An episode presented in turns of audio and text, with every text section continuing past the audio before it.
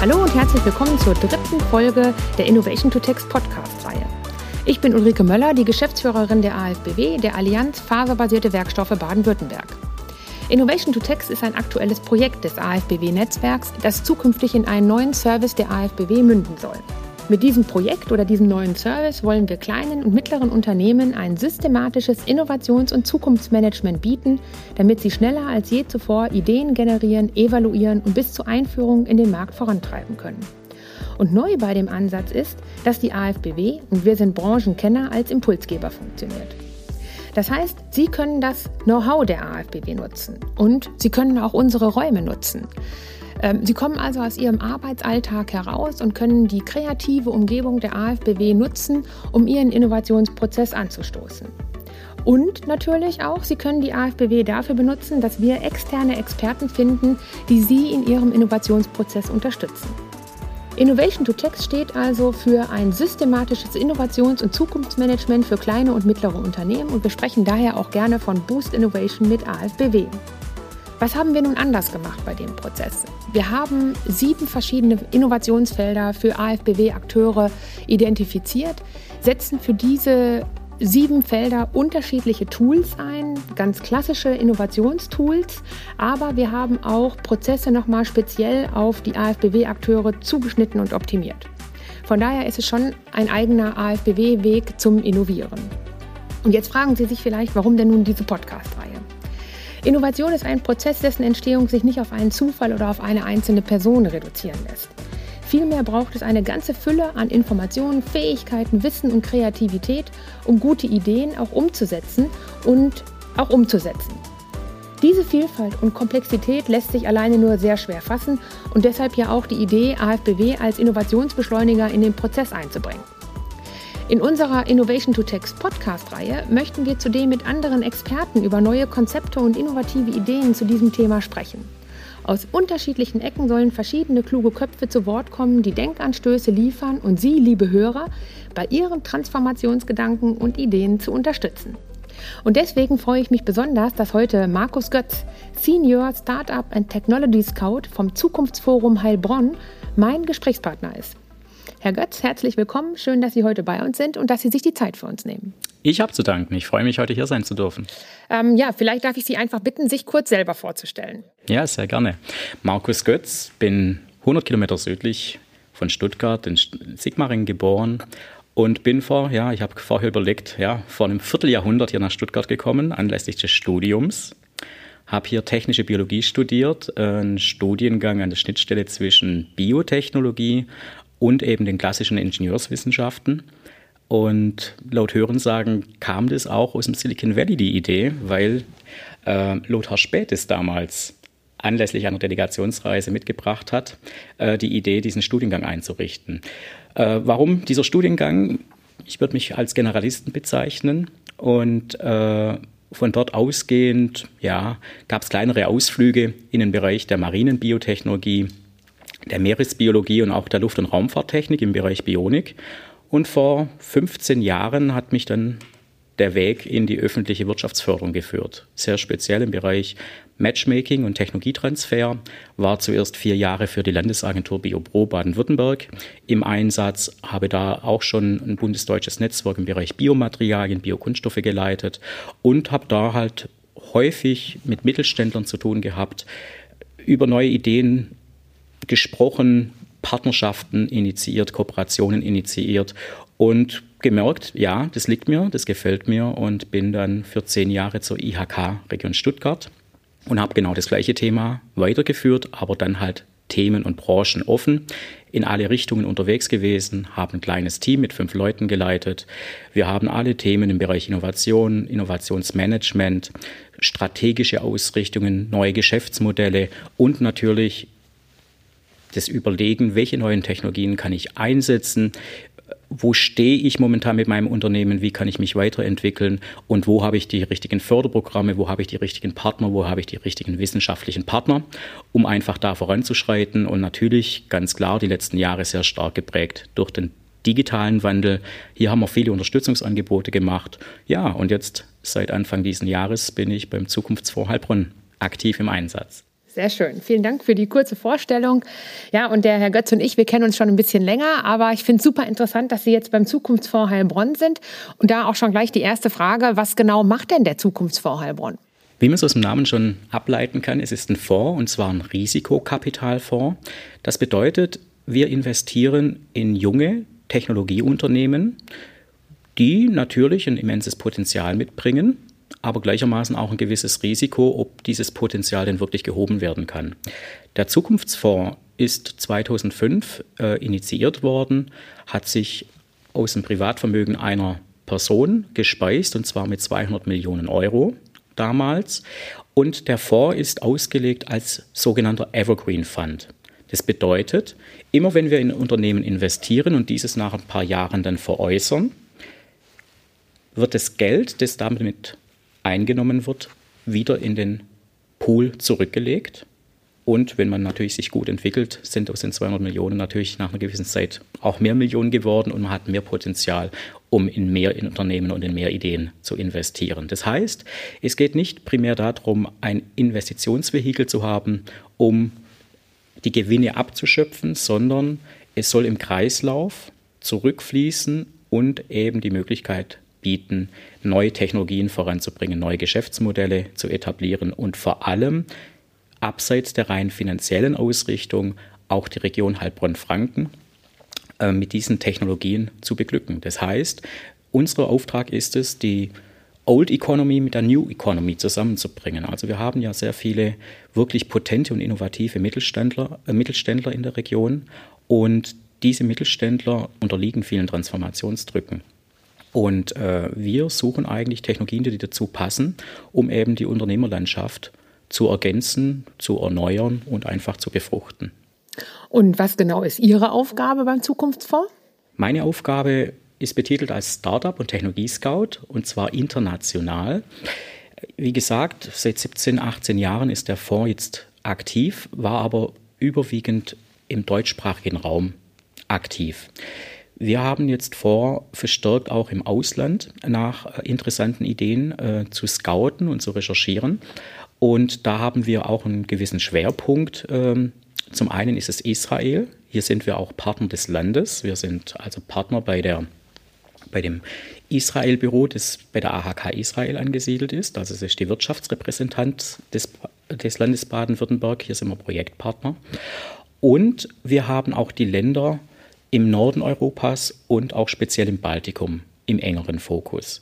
Immer natürlich mit der Möglichkeit, diese Geschäftsmodelle oder diese Geschäftsausrichtungen sehr stark auf den deutschsprachigen Markt auszurichten.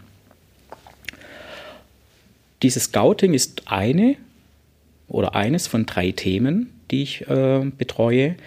Ein zweites Thema ist, dass wir Unterstützungsleistungen bezüglich expandierende Unternehmen anbieten und zwar kostenfrei. Das bedeutet, wenn jetzt zum Beispiel ein israelisches oder ein finnisches Unternehmen erkannt hat, es möchte expandieren und der deutsche Markt, vielleicht auch speziell mit seiner mittelständisch geprägten Struktur, wäre ein gutes Expansionsziel, unterstützen wir kostenfrei und liefern Informationsmaterialien, wir liefern Kontakte, wir unterstützen auch, wenn die eine GmbH gründen wollen, und versuchen die hier sehr schnell in dieses lokale und regionale Ökosystem, das wir hier in Baden-Württemberg haben. Wie viele wissen, AFBW ist ja auch eines dieser Netzwerke. Wir haben extrem viele Netzwerke, angefangen von Verbänden, Verbünden, Innungen, wenn wir in Richtung Handwerk schauen, äh, und aber halt viele Cluster und eben auch branchenbezogene Vereinigungen von Unternehmen. Und das Wissen, das ich von der IHK mitbringe, möchte ich eigentlich dafür nutzen, dass eben diese ausländischen Unternehmen hier sehr schnell Fuß fassen und sich sehr schnell vernetzen können. Und das wäre eigentlich dann auch schon die Brücke zu meiner dritten äh, Säule äh, meiner Tätigkeit, nämlich die Vernetzung mit dem regionalen baden-württembergischen Mittelstand. Denn wir denken, äh, es macht Sinn, auf der einen Seite Geld zu geben, um solche Ideen und solche jungen Unternehmen nach vorne zu bringen. Zum anderen macht es aber auch Sinn, gleichermaßen bestehende Unternehmen schnell in Kontakt mit diesen Unternehmen zu bringen, um eben schnell in Richtung Pilotprojektierung, in Richtung Erstkunden, in Richtung auch Sparringspartner eventuell bis hin zu Joint Ventures und anderen strategischen Partnerschaften hier Verknüpfungen aufzubauen und damit eben auch das Business Development sehr schnell skalieren zu lassen. Mhm. Ja, ich denke, macht ja auch einfach Sinn, äh, das schnell aufzubauen und die halt eben in den, in den regionalen Mittelstand einzubinden, einfach um auch eine Ansiedlung wirklich hier stattfinden zu lassen. Ich muss gerade noch mal eine äh, Nachfrage stellen. Sie hatten gesagt, Unterstützungsleistungen für Expansion, aber ich habe das richtig verstanden. Es geht um Expansion nach Baden-Württemberg. Ganz genau. Mhm. Okay. Jetzt habe ich auf Ihrer Internetseite eine tolle Formulierung gefunden. Und zwar sagen Sie, Sie wollen die Marktführer der Zukunft finden. Das ist unser Ziel. Ähm, hört sich toll an. Mich würde mal interessieren, wie machen Sie denn das? Wie machen wir das? Ja, also wir haben natürlich die zwei Elemente. Zum einen die Finanzierung und zum anderen eben auch diese Einbindung in äh, die bestehende Unternehmerlandschaft. Beides sind eigentlich äh, Grundvoraussetzungen, damit sich ein neues Geschäft etablieren kann und auch wachsen kann. Jeder Risikokapitalfonds sucht natürlich nach den aussichtsreichsten und potenziell interessantesten Jungunternehmen. Da sind wir keine Ausnahme. Eine Ausnahme, wo wir vielleicht haben, die ist regional begründet. Wir haben in Deutschland generell ja ein sehr, also eine sehr große Anzahl an Marktführern und speziell hier die Region Heilbronn-Franken und auch der Großraum Stuttgart hat extrem viele, wenn man das Ganze auf die Pro-Kopf-Berechnung mal betrachtet. Das bedeutet, wir haben hier eine Region mit einer immensen Zahl an Marktführern und sogar Weltmarktführern. Und unser Ziel ist es eben durch die Kombination, durch die Vernetzung sehr schnell hier eben die für uns identifizierten High Potentials hier sehr schnell in diesen Kreis dieser Weltmarktführer mit aufzunehmen und im Grunde genommen sich eigentlich da, ja, in dieser Region auch dementsprechend zu entwickeln. Das hängt natürlich davon auch ab, passt dieses Geschäftsmodell hierher. Man kann davon ausgehen, dass jedes Unternehmen natürlich an verschiedenen Standorten unterschiedlich schnell und unterschiedlich gut sich entwickelt. Also ein Google man weiß es nicht, ob Google sich in London oder in Paris, in dem dortigen Startup-Ökosystem ähnlich gut entwickelt hätte. Und so gibt es eben für verschiedene Geschäftsmodelle auch sicherlich bessere oder schlechtere Standorte, wenn es um dieses klassischen Startup-Ökosysteme geht. Wie komme ich von meiner Idee wirklich in den Markt und von dem Markt Eintritt dann in diese Skalierungsphase, um wirklich Fuß zu fassen und auch mich sehr schnell zu einem etablierten und ja, etablierten Unternehmen zu entwickeln, in das andere Unternehmen auch wirklich ja, Vertrauen setzen und, und, und das auch anerkennen. Und wir sehen, dass wir hier eben eine gewisse Struktur in der Region vorfinden. Wir haben zum einen sehr viele unterschiedliche Branchen, aber natürlich ist klar, wir haben einen sehr starken Automatisierungsgrad, viele Maschinenbauer. Ähm, wir haben auch hier das Thema der Verpackungsmaschinenindustrie, äh, Glasverarbeitung, Papierverarbeitung. Und wir suchen eben ergänzende Geschäftsmodelle, die eben auch gut in solche mittelständisch geprägte Strukturen reinpassen. Das bedeutet, wir investieren auch primär in Business-to-Business-Geschäftsmodelle, mhm. die sich eben hier auch gut einfügen lassen können. Äh, also verstanden übrigens, Sie haben gerade in Ihrer Aufzählung Textil vergessen, Herr Götz. Ja, ähm. aber da kommen wir bestimmt noch später speziell drauf zu sprechen. Ähm, aber verstanden halt, dass Sie genau schauen, äh, passt ein Thema, ein Geschäftsmodell überhaupt hier in die Region. Aber ich denke, es gibt ja trotz alledem immer noch einen ganzen Pool von Ideen. Und wie finden Sie denn heraus, ob die Idee gut ist oder nicht? Also zum einen muss man sagen, dass das Ganze natürlich ein mehrstufiger Prozess ist. Also es wird nie ein Startup geben, das die eigene Idee vorstellt und man sagt, ja wunderbar, wir sind so begeistert, hier dein Geld, beehren Sie uns bald wieder. So läuft es natürlich in der Realität nicht, sondern das ist ein mehrstufiger Prozess, wo nach und nach auch mehrere Leute dann integriert sind und eben auch ihre ja, Beobachtungen, ihre Ideen, ihre Bemerkungen teilen, um am Ende dann zu einem Gesamtbild zu kommen. Und das heißt, manche Unternehmen sind am Anfang da, äh, reichen ihre Idee ein, die wird mal grob geprüft, wo man sagt, jawohl, hat Potenzial. Dann geht es weiter zu einer ersten Vorstellungsrunde. Wenn man da auch immer noch überzeugt, dann geht es eigentlich in die Tiefe. Dann überlegt man, sich mit verschiedenen Experten aus dem Themenfeld, das können Wissenschaftler, das können aber auch Unternehmen in der Branche sein, sich auszutauschen. Es geht dann darum, dass man das Team, das hinter dem Unternehmen steht, natürlich auch genau unter die Lupe wirft. Haben die das Potenzial, dieses Unternehmen auch in widrigen Situationen äh, weiter am Laufen zu halten und am Leben zu halten? Und so habe ich dann mehrere Personen im Einsatz. Das bedeutet, wir haben hier beim Zukunftsfonds ein operatives Team. Wir haben aber auch einen Lenkungskreis, der dann, nachdem ein Unternehmen die ersten Hürden dieser Prüfprozedur durchlaufen hat, draufschauen und dann eben diese einzelnen Elemente wirklich bewerten und gewichten. Das bedeutet, es kann sein, dass bei uns Startups kommen, wo die Technologie und auch das Marktumfeld sehr gut ist, aber wir im Grunde genommen Bedenken haben, dass das Team wirklich geeignet ist, dieses Unternehmen groß zu machen. Es gibt auch genau den umgekehrten Fall, wo man sagen, das Team ist bombastisch gut, aber wir glauben nicht, dass die sich in dieser Nische wirklich mit solchen Wachstumsraten nachher äh, äh, vergrößern und etablieren können, wo wir sagen, das Unternehmen wird sicherlich sich am Markt etablieren, aber wir sind ein Risikokapitalfonds. Das bedeutet, wir suchen diese Unternehmen, wo wir das Risiko natürlich auch ein dementsprechendes Potenzial uns erhoffen, weil nicht jedes unserer Investmentunternehmen wird sich erfolgreich entwickeln. Das heißt, wir haben natürlich, sonst wäre es kein Risikokapital, auch hier und da mal Ausfälle. Und das müssen die anderen eben dementsprechend kompensieren. Das bedeutet, es wird viele Geschäftsmodelle geben, die technologisch sehr spannend sind, die aber für uns eigentlich ein zu kleines Marktfeld nachher beackern, wo wir sagen, wir wünschen euch alles Gute, aber wir sind der falsche Partner an der Stelle. Mhm. Ja, und Sie haben es ja gesagt, Sie suchen die Marktführer der Zukunft. Ganz genau, also ganz genau. Von daher klar, um was es Ihnen geht. Ähm, noch eine äh, ein bisschen konkretere Frage vielleicht. Also in welcher Wachstumsphase genau investiert denn der Zukunftsfonds? Wir haben zwei Wachstumsphasen. Zum einen starten wir in der Seed-Phase. Das ist natürlich auch je nach Branchenumfeld äh, irgendwo anders angesiedelt, aber man kann es vielleicht auf den Nenner bringen. Das ist eine Phase, wo das Unternehmen zumindest einen Prototypen hat, an dem man erkennen kann, jawohl, das Produkt oder das Verfahren funktioniert und kann jetzt spezifisch für einzelne Branchen oder für einzelne Marktteilnehmer angepasst werden. Das heißt, man ist kurz oder gerade am Markteintritt. In dieser Phase starten wir normalerweise mit einer halben Million bis einer Million.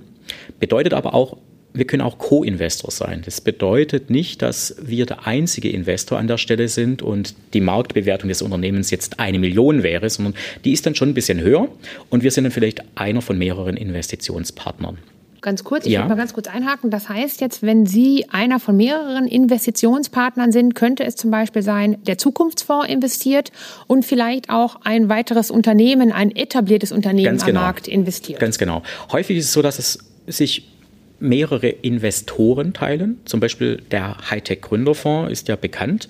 Äh, mit dem sind wir sehr eng im Austausch. Da haben wir auch einige gemeinsame Investments. Äh, wir tauschen uns auch aus und äh, informieren uns auch gegenseitig, wenn wir da neue potenziell gute Startups identifiziert haben. Das bedeutet, wir haben auf der einen Seite klassisch die Vernetzung in die Investorenlandschaft rein. Aber genauso gut kann es natürlich auch sein, dass wir sagen, okay, das ist ein oder zwei Unternehmen, die erkannt haben, dass dieses Technologiefeld oder diese neue Technologie sehr spannend sein kann. Und die dann in dem Moment als Co-Investor auftreten oder idealerweise sogar als Projektpartner. Dass sie sagen, okay, wir geben jetzt mal Geld rein. Auf der einen Seite, aber wir nutzen das auch gleich, um zusammen mit dem Unternehmen die nächsten Entwicklungsschritte zu machen. Und so sehe ich auch ganz genau, ist dieses Potenzial, das momentan hier vielleicht noch auf dem Papier steht, auch wirklich zu heben? Ist es auch so groß wie vermutet? Und dann habe ich natürlich als Unternehmen sehr gute Chancen, einfach dabei zu bleiben und mir sehr frühzeitig auch diese Technologie zu sichern. In welcher Form auch immer. Mhm. Ob das dann nachher über Joint Ventures läuft, über, dass man sagt, ich kaufe das Unternehmen komplett auf. Und ein schöner Nebeneffekt ist natürlich, je mehr Investoren dabei sind, umso geringer ist das Risiko für den Einzelnen und umso geringer ist auch der Geldeinsatz für den Einzelnen. Also auch ein lukratives Modell, gerade für Mittelständler, die sagen, okay, ich möchte mich nicht alleine rauswagen und jetzt mit einem oder zwei Startups mich jetzt die nächsten Jahre beschäftigen, sondern ich möchte auch das Risiko ein bisschen streuen und das kann ich eben über solche Investitionspartnerschaften machen. Das war jetzt die erste Wachstumsphase, über die Sie gesprochen haben. Wie sieht es in der zweiten Wachstumsphase aus? Die zweite Wachstumsphase wäre dann schon Series A, wie es im Fachjargon heißt. Das bedeutet, hier hat das Unternehmen die ersten Pilotprojektpartner, idealerweise schon die ersten Kunden am Start. Das bedeutet, ich habe jetzt die ersten Demonstrationsfälle. Ich habe die erste Auslieferung an einen Kunden getätigt oder an mehrere Kunden. Und jetzt geht es darum, sehr schnell zu skalieren. Also schnell zu erkennen, wo ist meine Zielgruppe, wo ist meine zukünftige Kundschaft und wo muss ich eventuell mein Produkt oder mein Verfahren oder auch mein Geschäftsmodell eventuell noch für den einen oder anderen Kunden individuell anpassen, so damit ich eben auch sehr schnell aus ein, zwei, drei kleinen Projekten wirklich zu einer größeren Kundschaft komme und mich da eben dann halt auch festsetze. Das bedeutet, ich habe hier eine Phase, wo ich zum einen natürlich viel Geld brauche, zum anderen dieses Geld natürlich auch umsetzen muss in neues Personal, in Verkaufspersonal. Und dann komme ich natürlich auch in die Fragestellung, wann expandiere ich? Natürlich bin ich am Anfang vielleicht eher noch im deutschsprachigen Markt unterwegs. Wir sprachen aber vom Risikokapital und der Skalierbarkeit. Das bedeutet, ich muss schon frühzeitig in andere Länder oder auch auf andere Kontinente gehen. Und das hat halt immer die Schwierigkeit, am Anfang habe ich ein kleines Team, der sich kenne, dem ich vertraue. Und jetzt muss ich sehr schnell neues Personal einstellen. Ich muss das Personal mit unserer Unternehmenskultur in Einklang bringen. Ich muss hier Vertrauen aufbauen und ich muss vielleicht auch an manchen Stellen Kontrolle abgeben.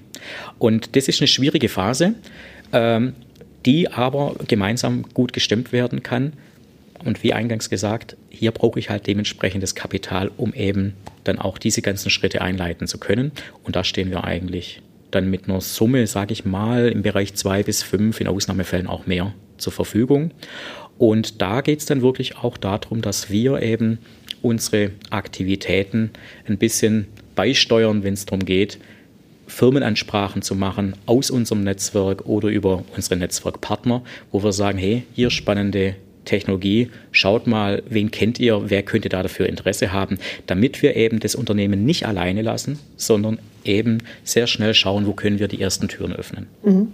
Jetzt haben Sie ja gerade die Schwierigkeiten vor allem in dieser zweiten Wachstumsphase aufgezeigt. Ich habe das richtig verstanden, dass Sie in dieser zweiten Wachstumsphase nicht nur mit Geld unterstützen, sondern wirklich auch mit Know-how, um ähm, ja, also um diesen Unternehmen einfach ein Stück weit die Hand zu reichen in dieser Phase. Ganz genau.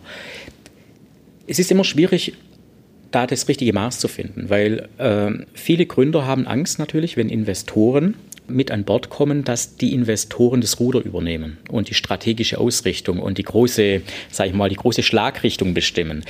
Wir wollen nicht den Unternehmer oder die Unternehmer, wenn es ein Team ist, überstimmen oder entmündigen. Wir wollen im Grunde genommen ergänzen, flankieren, vielleicht auch als Sparringspartner auftreten oder auch sagen, konzentriert euch mal auf die zwei, drei laufenden Projekte, die ihr jetzt habt und wir hören uns mal an der oder jenen Stelle um und schauen, wo gibt es neue Optionen.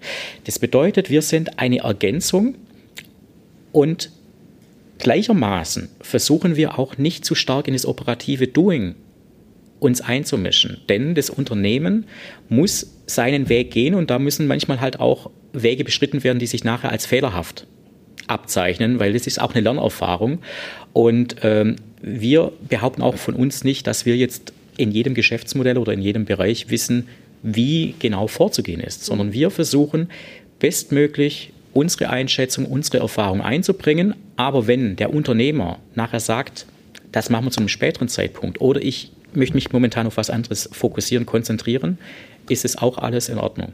Haben Sie vielleicht mal irgendwie ein tolles Beispiel für uns? Ja, also ein Beispiel, das ganz aktuell ist und das auch viele Aspekte äh, abbildet, über die wir jetzt gesprochen haben, ist ein junges Unternehmen aus Finnland mit dem Namen Spindrive.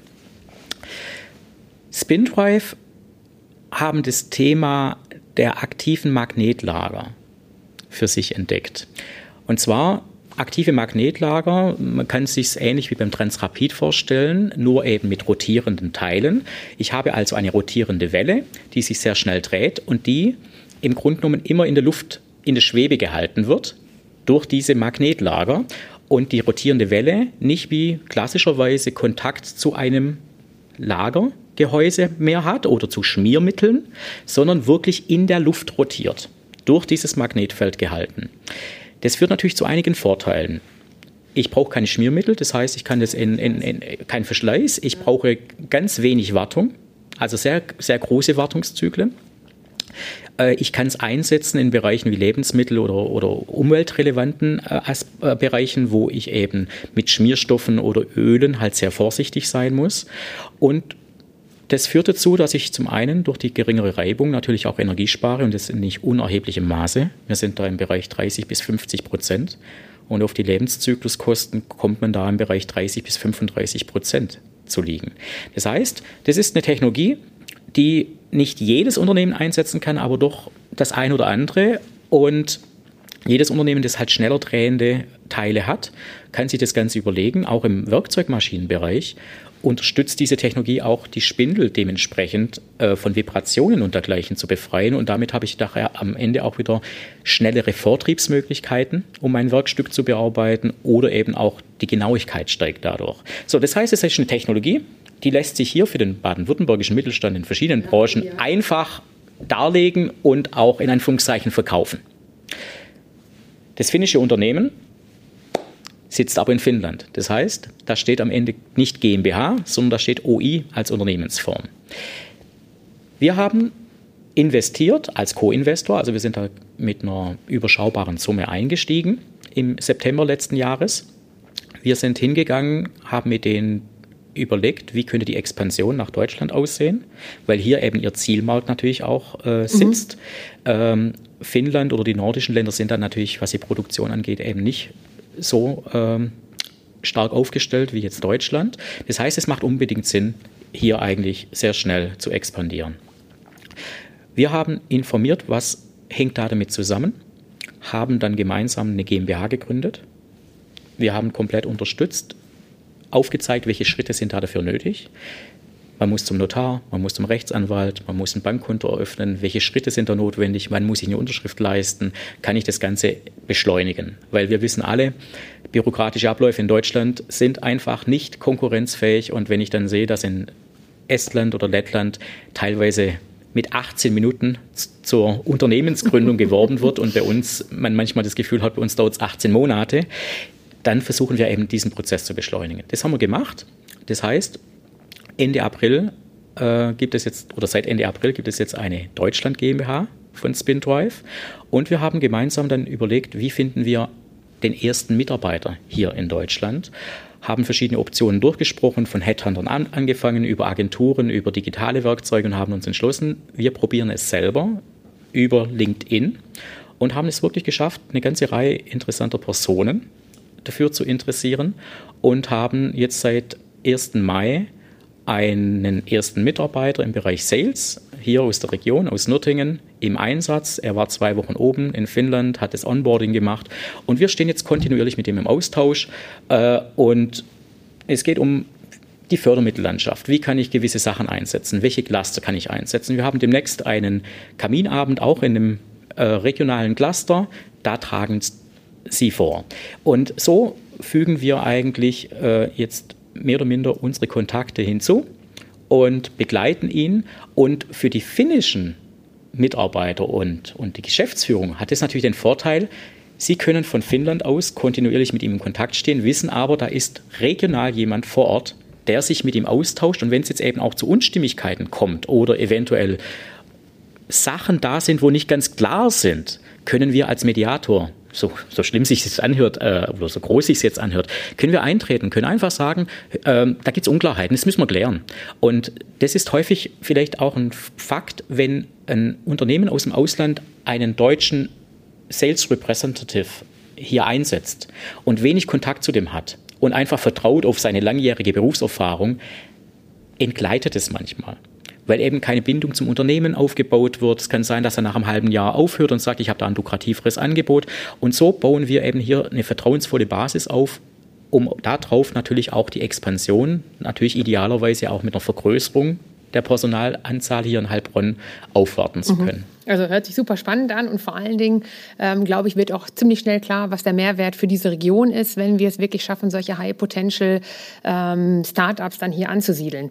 Ähm, Herr Götz, wir müssen leider schon fast zum Ende unserer Zeit kommen. Ich hätte aber noch drei Fragen, von daher würde ich Sie bitten, knackig zu antworten. Sehr gerne. Ganz kurz nochmal, wann kann ich mich an Sie wenden? Ich habe das jetzt richtig verstanden. Ich kann mich an Sie wenden, wenn ich Startup bin mit irgendeiner tollen Idee und meine, ähm, ich bräuchte Ihre Hilfe die natürlich ganz vielfältig sein kann, jetzt nicht nur unbedingt monetär. Ich kann mich aber auch an Sie wenden, wenn ich jetzt ein Unternehmen in Baden-Württemberg bin und sage, ich würde gerne mit Startups zusammenarbeiten, äh, würde gerne Startups mit Know-how unterstützen und vielleicht auch Startups in meine Geschäftsprozesse mit einzubinden, dann wären Sie auch der richtige Ansprechpartner für mich. Ganz genau. Also auf die Frage, jederzeit kann man sich bei uns melden und wir versuchen sehr individuell das Ganze zu gestalten. Also ohne Druck, sondern einfach zu sagen, wo steht man als Unternehmen, wo will man hin, welche Optionen gibt es und dann gehen wir schrittweise eigentlich diesen Prozess an.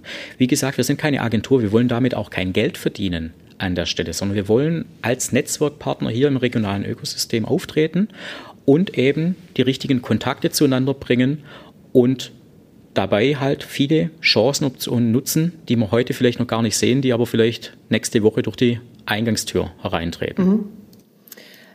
Mich würde ja noch interessieren, wie Sie denn die Potenziale der faserbasierten Industrie hier in Baden-Württemberg einschätzen. Wären Sie auch traurig, wenn ich jetzt sage, ganz niedrig? Wahrscheinlich schon, ja.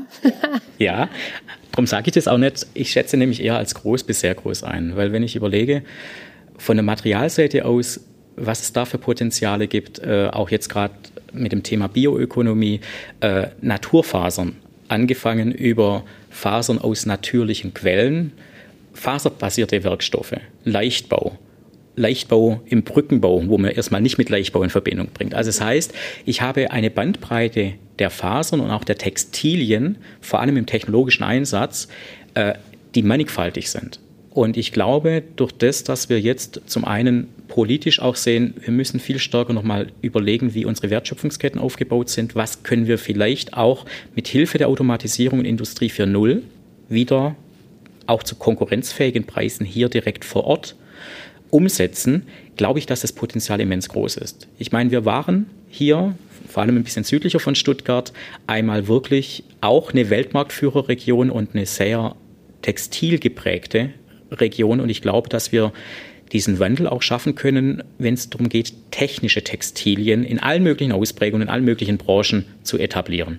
Ja, da wissen wir beide ja schon, was wir zukünftig machen werden und äh, dass wir AFBW und den Zukunftsfonds Heilbronn ganz eng zusammenbringen müssen. Ähm, letzte Frage, ähm, ganz kurze Antwort. Warum brennen Sie denn persönlich für Innovation? Weil ich glaube, dass Neugier einfach äh, einer meiner ja, Attribute in meinem Charakter ist, ähm, der nie verschwindet. Das heißt, ich lese viel, ich recherchiere viel, ich bin für verschiedene Themenfelder offen und alle diese einzelnen Ideen zu erkennen und nachher dann auch zu sagen, okay, wo könnte ich die zusammenbringen, macht mir einfach große Freude. Herr Götz, Sie sind der ideale Partner für die AfBW. Ich danke Ihnen für das Gespräch. Das war super spannend und äh, vielen Dank, dass Sie uns die Einblicke gegeben haben in den Zukunftsfonds Heilbronn. Ja, und wir freuen uns darauf, auch über das Projekt Innovation to Text hinaus äh, mit Ihnen und mit dem Zukunftsfonds zusammenzuarbeiten. Sehr gerne. Vielen Dank.